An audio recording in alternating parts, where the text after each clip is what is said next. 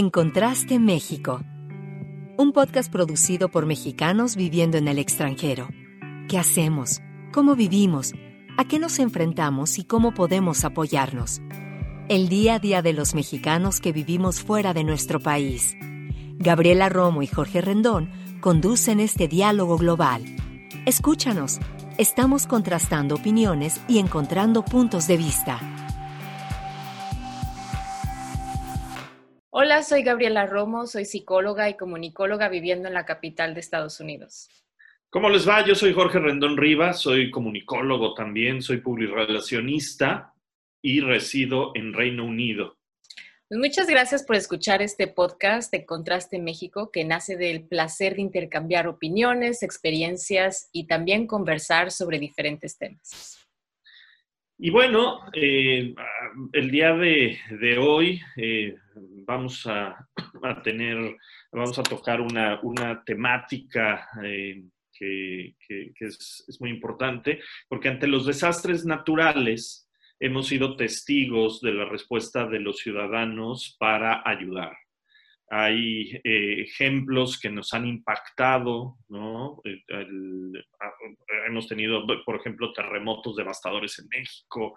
Eh, la gente de forma espontánea ha participado para quitar escombros, para repartir comida, para organizar el, tráfico, en fin, para, apoyar en, muchos aspectos. Y estos hechos eh, nos ilustran, por supuesto, la capacidad de la gente para ofrecer ayuda mutua, mutua para solidarizarse. Y hoy vamos a hablar eh, de este tema y vamos a hablar del tema de la filantropía en, general. Así es, y para hablar de este tema hoy nos acompaña Irene Cloutier. Irene nace en Culiacán, Sinaloa. Ella hizo estudios en Monterrey, en París, en Los Ángeles y Madrid. Ella es licenciada en Artes por la Universidad de Monterrey y maestra en Bellas Artes en el programa de Tecnologías de Información Visual por George Mason University. Es artista visual y promotora de arte y lleva viviendo en Estados Unidos desde el año 2000. Además de su carrera como artista y promotora, siempre ha tenido un interés en proyectos solidarios y filantrópicos. Ella trabajó en México durante años con gente nueva en el área de acción social y luego con la asociación Programa Compartamos, con el programa Un Kilo de Ayuda y Generadora de Ingresos que hoy se le conoce como Banco Compartamos, donde aprendió de primera mano en comunidades de las necesidades de la gente y la manera de educar y generar progreso en las mismas.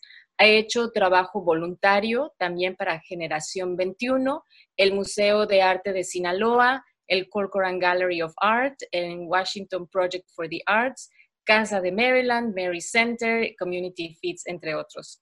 En el año 2015, junto con otro grupo de mujeres, fue cofundadora de Latinas for Latinas, una organización de segundo piso que apoya iniciativas que beneficia a latinos en el área de Washington, D.C., de Maryland y Virginia.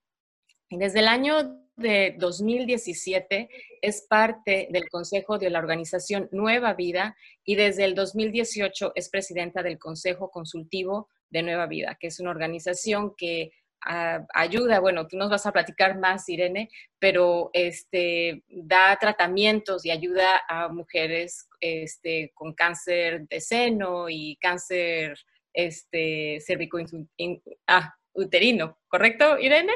¿Sí? Bueno, pues, pues muchísimas gracias por acompañarnos. Muchas gracias por la introducción, ahí suena muy formal.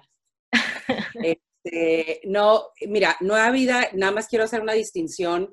Eh, nosotros, ahorita decías que damos tratamiento, nosotros no damos tratamiento. Oh, nosotros no proveemos servicios, lo que hacemos es conectamos a la gente.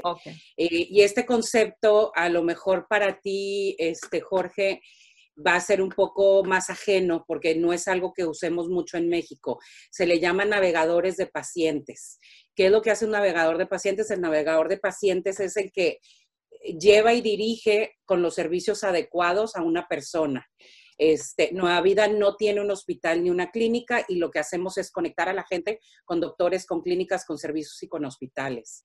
Este, Nueva Vida se fundó hace más de 20 años por un grupo de mujeres que habían pasado o habían atravesado por un cáncer y después de, verse en la situación tan sobrecogedora y, y en muchos sentidos también eh, sentir la carga de lo que esto significa y decir, oye, yo tenía seguro, tenía apoyo de familia, tenía el idioma, tenía una serie de cosas, no me puedo imaginar lo que esto es o lo que esto significa para la gente que no tiene un seguro médico, que no habla el idioma, etcétera. Entonces decidieron empezar esta organización. Eh, ahorita todavía tenemos con nosotros a dos de las fundadoras, eh, Gloria, María Gloria Elliot y Lidia Carnota. Eh, Gloria es de Chile y Lidia es de Argentina. Este, y pues de ahí viene el trabajo, pero nosotros lo que hacemos es conectar gente. No proveemos, el único servicio que sí proveemos es el servicio de apoyo grupal y apoyo individual eh, terapéutico, o sea, los grupos de apoyo para las, los sobrevivientes, para las sobrevivientes de cáncer y sus familias y la terapia uno a uno. Perfecto, gracias por la aclaración, Irene. Oye, Irene, y en tu experiencia en la filantropía, tanto en Estados Unidos como en diferentes partes del mundo, ¿qué contrastes ves? Híjole, yo creo que una de las cosas que más me llama la atención y que me gusta mucho de aquí de los Estados Unidos es que en los Estados Unidos hay una cultura no solo de donar, sino de ser voluntario, eh, que viene muy de manera muy natural, se inculca desde muy jóvenes a la gente y la gente no los tienes que estar arrastrando para que quieran hacer voluntariado en algo. Eh, en México no tenemos esa misma cultura, pienso yo, y también en, el mismo sentido, la cultura de donación es muy distinta. La gente aquí tiene muy claro eh, que si tienes un sueldo, que si tienes una casa, etcétera, ya tienes un privilegio y desde ese privilegio te toca hacer algo por los demás y entonces eh, la gente es mucho más asidua a donar y a participar de manera activa en comunidades. En México, a pesar de que los contrastes son mucho mayores en, cuanto a, a, los ingresos y a la educación y a todo, la gente, no estoy diciendo que no sea solidaria, sí hay mucha gente solidaria, pero no es, no es de manera tan orgánica. O sea, aquí hay servicios hasta en plan como un Tinder que te conectan con qué tipo de, voluntariado quieres hacer según el área en, la que te interese. Y, llenas formularios para la hora que se te acomode, el día que se te acomode, cómo se te acomode, si tienes carro, si no. O sea, te lo ponen muy fácil para que tú puedas hacer voluntariado. Y eso creo que es una gran distinción. Oye, Irene, eh, pues eh, eh, muchas gracias. En, este sentido, cuando hablamos de, esta cultura filantrópica, ¿cuál es la respuesta de los latinos en Estados Unidos? ¿De los latinos hacia ellos ser voluntarios o, los latinos que reciben la ayuda y los servicios? Pues yo creo que ambos, en, ambos, en ambos sentidos, para que veamos como en general la, cultura latina ante esto. Bueno, eh, los que reciben los servicios, la verdad es que es gente súper agradecida y Gaby tiene eh, también ahí mucha experiencia en ese sentido. Es gente que, que lo recibe con mucho agradecimiento porque también la necesidad es mucha. Yo creo que también otra de las cosas, hablando de las diferencias, yo creo que mucha gente cuando nos salimos de México tendemos a pensar que porque vivimos en países más desarrollados, como tú en el Reino Unido o nosotros acá en los Estados Unidos, pensamos que no hay necesidad y se nos olvida pensar que la pobreza no se ve igual que en México. O sea, no tiene la misma cara. Si yo veo a una persona en la calle aquí, no necesariamente se ve igual que una persona en la calle en México, en situación de calle, o una persona con necesidades que no tenga ni qué comer. Entonces, eh, yo siento que ahí hay otro punto. Entonces, cuando uno llega a vivir aquí, toma un tiempo de, de siento yo, de, involucrarte en la comunidad para empezar a ver esas necesidades. Porque llega, por ejemplo, contratas un servicio de limpieza, llega la gente que te limpia tu casa y a veces llegan en el mejor carro que traes tú. Pero eso no quiere decir que no tengan necesidades. O sea, tu carro tú ya lo pagaste y ellas no sabes si ya lo pagaron o no sabes si el carro de ellos tiene 20 años de viejo. O sea, no sabemos todo lo que hay detrás. Pero en la vista es muy diferente como se ve la pobreza en México y como se ve la pobreza en otros países. Y me atrevo a decir que es similar como se pudiera vivir o ver en, en el Reino Unido, ¿no? Que no he vivido allá, pero viví en Europa en algún tiempo. Muy bien. Eh, y, sí, como lo dices, bajo la, óptica del país en el que te encuentras, las condiciones, las circunstancias son absolutamente Y eso es una de las cosas que yo, que yo siento que toma más tiempo que la gente le caiga el 20, que en lugar de seguir ayudando causas en México, también pueden empezar a ayudar causas aquí en la comunidad en la que viven y empezar a generar cambios en la comunidad en la que viven. Y eso no quiere decir que yo, Irene, no done cuando fueron las inundaciones en Tabasco o cuando fueron los terremotos de México. O sea, obviamente el espíritu de solidaridad uno lo puede tener cuando sea. Pero, pero yo siento que sí debemos de ser agentes de cambio en la comunidad en la que vivimos. Y eso es una, es una óptica meramente personal, o sea, no juzgo quien lo vea de otra forma, pero yo sí creo que, que que aporta más y suma más estar involucrados en la comunidad en la que uno vive y, ser, la comunidad con la que uno se relaciona en el día a día, porque la gente que uno termina ayudando es la gente que, trabaja en los supermercados, que trabaja en los restaurantes a los que van, que trabaja eh, limpiando los edificios en los que trabajas o que trabaja eh, tras bambalinas en un hospital, ¿no? Entonces yo creo que, que genera mucho, mucho más cambio a la larga, en lugar de seguir con la idea de ayudar donde uno cree que hay más necesidad. Ok. Oye, y, e Irene, ahorita mencionabas también como algunas, este, pues como que algunas facilidades, ¿no? Que dices, bueno, igual en Estados Unidos la cultura de, de ser voluntario es como más fácil, ¿no? Te lo ponen ya muy digerido para que ya nada más hagas clic y ya te aparezcas, ¿no? Casi, casi.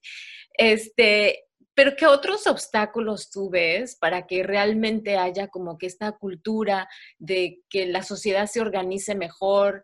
Porque igual ve las necesidades, quiere ayudar, pero no sabe cómo. O sea, ¿qué, o qué, obstáculos? ¿Es obstáculo por parte de, las, de estas mismas organizaciones, de esta cultura, del gobierno? O sea, ¿tú, qué es lo que tú ves? Veo varias cosas. Primero que nada, eh, los temas de, las organizaciones sin fines de lucro aquí están completamente transparentes, entonces la gente confía más a diferencia de México, que aunque el proceso, y eso no creo que no todo el mundo lo tiene consciente, el proceso para conseguir la deducibilidad de impuestos en México es un proceso dificilísimo, o sea, no se lo dan a cualquier persona, porque por muchos mucho tiempo pudo haber sido fuga de lavado de dinero u otro tipo de cosas, pero hoy en día es un proceso bastante complejo, bastante complejo y te lo digo, lo vivimos de primera mano en el proyecto de la Casa del Maquío, nos rechazaron dos años la, reducibilidad de impuestos porque nos faltaban componentes para poder ligar el proyecto. Entonces, eh, eso por un lado, entonces creo que la gente a lo mejor no está nacido a donar o, no lo hace con tanta facilidad o con tanta confianza porque no hay la misma transparencia de recursos. Segundo, eh, siento que en México, y esta es mi percepción, a pesar de haberme salido desde hace muchos años, en México muchas de las instituciones que, son solidarias con comunidades o con diferentes eh, labores filantrópicas están ligadas a la religión y eso eso puede ser un detractor importante, porque a pesar de que en su mayoría México es un país católico o cristiano, pues no todo el mundo le interesa involucrarse en una institución religiosa. Y aunque yo, Irene, pude haber crecido católico, pues no necesariamente me interesa ir a una iglesia para donar o una iglesia para eh, irme de voluntaria a hacer misiones. O sea, a lo mejor donde mi corazón canta es en otra área, ¿no? Entonces yo creo que ese tipo de cosas pueden ser grandes detractores también en México, de, la, de la fuerza que de manera natural podría haber. Y la otra que veo es, en mi criterio, donde la gente, e, en la época en la que los, la gente empieza a generar ese, esa necesidad de hacer algo y de sentirse útil, es cuando eres adolescente. Y si no se te inculca en casa y si no te llevan a hacerlo, es muy difícil que una vez que te entres en el carril de, tu vida, de el trabajo, llegar a casa cansado y después del tráfico y después de no sé qué, aparte darte el tiempo de. Pero si es algo que de manera orgánica empezaste a hacer eh, de manera nata y en el, y en, en el momento de la adolescencia, cuando estás eh, con todas las confusiones que uno tiene de manera natural, empiezas a ver y a sentir la gratificación que da el ayudar a tu comunidad en, de cualquier aspecto. Puede ser desde ir a recoger basura en, grupo, ¿no? Este, o a limpiar una playa, qué sé yo. Este, yo creo que cuando lo sientes y lo experimentas de manera personal, te deja una huella eh, que, que, te dura siempre y entonces cuando encuentres el tiempo o cuando, o cuando seas más adulto, vas a buscar ese tiempo para hacerlo. Ok, eh, muchas gracias. Oye, y, y, ahora, cuando hablamos justamente de este apoyo a la, a la comunidad, pero, pero hablamos ahora ante, yo creo que el, el, gran tema que estamos viviendo, el, el COVID, ¿no? Eh, o la COVID, eh, justamente eh, es, es, una problemática que, en la que todos estamos inmersos a nivel mundial. En este sentido, ¿qué, qué, qué, ha pasado? ¿Cómo ha sido la reacción? Además, bueno, yo quisiera nada más hacer, antes de que nos contestes, Irene, un paréntesis, porque creo que Gaby eh, también está haciendo una, me parece una labor social eh, importante eh, allá en, Estados Unidos. Estás, estás, haciendo algo en colaboración también con, con otros grupos, ¿no? Sí, así es. De hecho, empezó justo por, en respuesta al COVID dando ropa para la gente que está muy necesitada, ya sabes, que perdieron empleos, este, que había muchas viudas, gente con enfermos. Y eh, ahora estamos haciendo también una campaña con Somos Ibero DC, con MXDC, Red UNAM, y justo para sobrevivientes de violencia doméstica, tráfico humano y también, de hecho, también pues gente sobreviviente de cáncer. Y mucho de estas donaciones de prendas de invierno se van a ir a Nueva Vida. Este, que, justo Irene nos platicó un poquito de qué, se, de, qué se trata. Y a la par, en este mismo ámbito, estoy formando una ONG que va a tratar de continuar ¿no? con, con la ayuda independientemente del COVID, que esperemos que no se quede mucho tiempo, pero, y también para cubrir otras necesidades, ¿no? O sea, de consejería legal, mental, eh, otros programas, talleres, etcétera. Pero sí, o sea, y esa es como que la idea, ¿no? De, de estar uniendo fuerza ya de una, no, una manera como separada, pero pues entre más seamos, pues mejor la ayuda, ¿no? Y, y, este, y bueno, pero cerramos el paréntesis, vamos otra vez contigo, Irene. No, y mira, yo, yo, o sea, aprovechando la coyuntura, eh, finalmente toma gente como Gaby que ve la necesidad por el tipo de trabajo que ella hace y por el tipo de involucramiento personal que ha tenido con su comunidad, que empieza a conectar una, una cosa con otra y acude a otras organizaciones que ya han hecho trabajo solidario y empiezan a conectar unas cosas con otras. O sea, como decía al principio, Nueva Vida eh, o sea, es una organización que, provee servicios para eh, personas en riesgo de cáncer o con cáncer ginecológico. El cáncer ginecológico es el cáncer de pecho y todo lo que está debajo del ombligo, incluyendo el cáncer de colon, ¿no?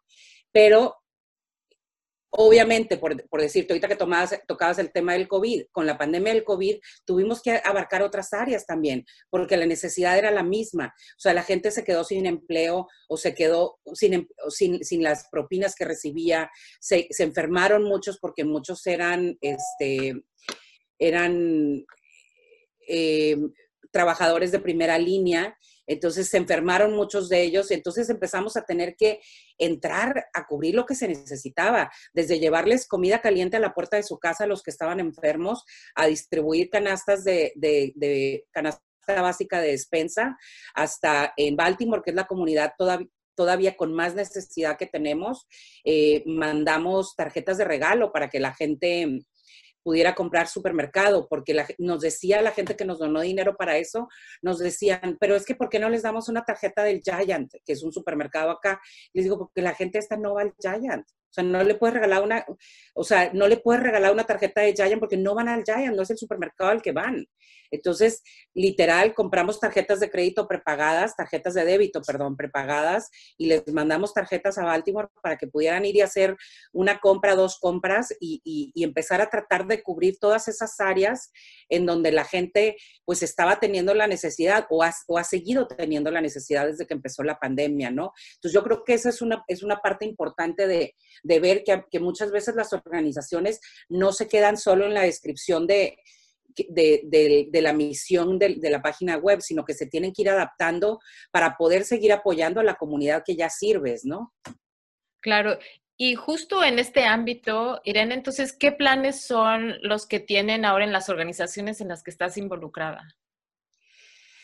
Pues mira, la verdad es que hemos, lo que hemos hecho ahora, hemos fortalecido muchísimo más eh, las relaciones que tenemos con la gente las consejerías o los condados en, el área de latinos o los departamentos de latinos que tienen.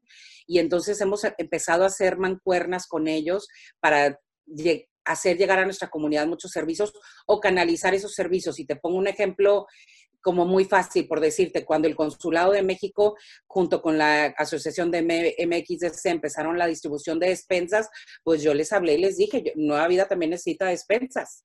O sea, les dije, solamente para mexicanos o, puede estar abierto a gente que no sea mexicano. O sea, les dije, sí tenemos mexicanos en nuestra comunidad, pero no son solo mexicanos. Me dijeron, no, no, no, o sea, con que haya algún mexicano ya, ya califica.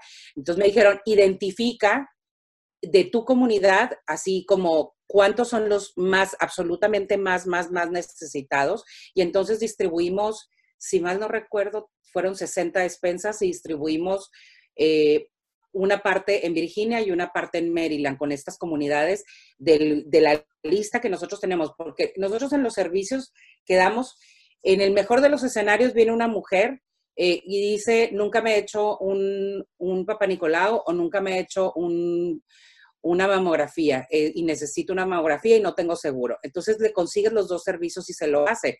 Pero pues al final los chequeos son cada dos años y tienen que estar regresando a hacerse estos chequeos. Entonces a veces tenemos gente que por cinco o seis años siguen viniendo con nosotros. Esperemos que nunca necesiten un segundo análisis o una biopsia o, o un tratamiento de quimioterapia, pero pues en muchos casos sí se da. Y entonces es gente que empezó de una manera y termina siendo nuestro cliente de otra manera. Y luego, en el momento que entran en un proceso de cáncer, pues se vuelve el cliente que se queda en los grupos de apoyo. Entonces, tenemos gente con la que hemos trabajado por años y años y años, gente a veces de más de 10 años, ¿no? Entonces, pues son parte de nuestra familia. Entonces, en el momento que empezamos a ver que Socorro o su marido se enfermaron o se quedaron sin, sin comida o se quedaron sin trabajo, pues empezamos a ver por dónde le movemos para, cubrir esos recursos. Y de la misma manera ayudamos en muchas otras capacidades. Eh, tuvimos en una ocasión una señora eh, mexicana, por ejemplo, que tenía un cáncer terminal y estaba la verdad, ya muy, muy mal. Y dentro de sus preocupaciones de la señora, aunque tenía ya resuelta la parte de qué iba a hacer con sus hijos, que eran chicos, la señora quería tramitarles el pasaporte y la ciudadanía mexicana y los conectamos y los ayudamos a hacerlo. O sea, no viene en la descripción de lo que hace Nueva Vida, pero no nos detenemos en la descripción de lo que hace Nueva Vida. O sea, realmente le damos servicio el que se requiera y apoyamos en lo que se requiera a la comunidad que servimos. Muy bien. Oye, Irene, pues eh, muchísimas gracias. Eh, yo quisiera, a manera de, para, de cierre, que, nos dieras como alguna reflexión final, alguna invitación, eh, alguna convocatoria para la gente y por supuesto datos para que puedan contactar en el caso de que alguien estuviera interesado o, bueno, simplemente para, ponerse en, comunicación con ustedes. Bueno, eh, nos pueden encontrar en la página web de Nueva Vida, que es www.nueva-vida.org. Este, y estamos de la misma manera como Nueva Vida en, Facebook, en Instagram y en LinkedIn. Tenemos un canal también de YouTube donde pueden ver algunos videos con testimonios de sobrevivientes y con testimonios de gente que participa y, en, los servicios que, proveemos. Este, y también, aprovechando que ya me diste entrada, voy a hacer un pequeño comercial. Ahorita, a principios de diciembre, a partir, bueno, a partir del 30 de enero al 13 de diciembre, estamos organizando una subasta de arte para recaudar fondos. Nueva Vida tiene dos eventos al año eh, que son los más fuertes o importantes en términos de recaudación de fondos. Eh, uno es en la primavera, que es una recaudación en línea en, como fondeadora. Este, y la segunda es un evento que hemos ido cambiando. Hicimos un evento de ópera en algún momento, hemos hecho eventos de arte y estamos tratando de consolidarnos en el área de, subastas de arte. Y entonces vamos a tener una subasta virtual y eh, de alguna manera presencial con un showroom en el Instituto de México. Tenemos 70 artistas, 89 eh, piezas de arte que van desde los 175 dólares hasta los 10 mil dólares, eh, casi todas empezando con un promedio de entre 20 y 30% de descuento la puja. Y también aclarar y agradecer que los artistas nos están donando casi el 50% en su mayoría de, lo, de lo que es del valor de la pieza, ¿no? Cuando hay galería de por medio, y por eso dije en la mayoría de los casos hay otro tipo de acuerdo, pero eh, lo mínimo que se dona es 25% a la organización, lo máximo es el 50%. Y de la misma manera, porque estamos pagando a los artistas el 50%, pues también estamos apoyando a la comunidad artística y al, arte en general, que también han sido rubros que se han visto tremendamente afectados con la pandemia.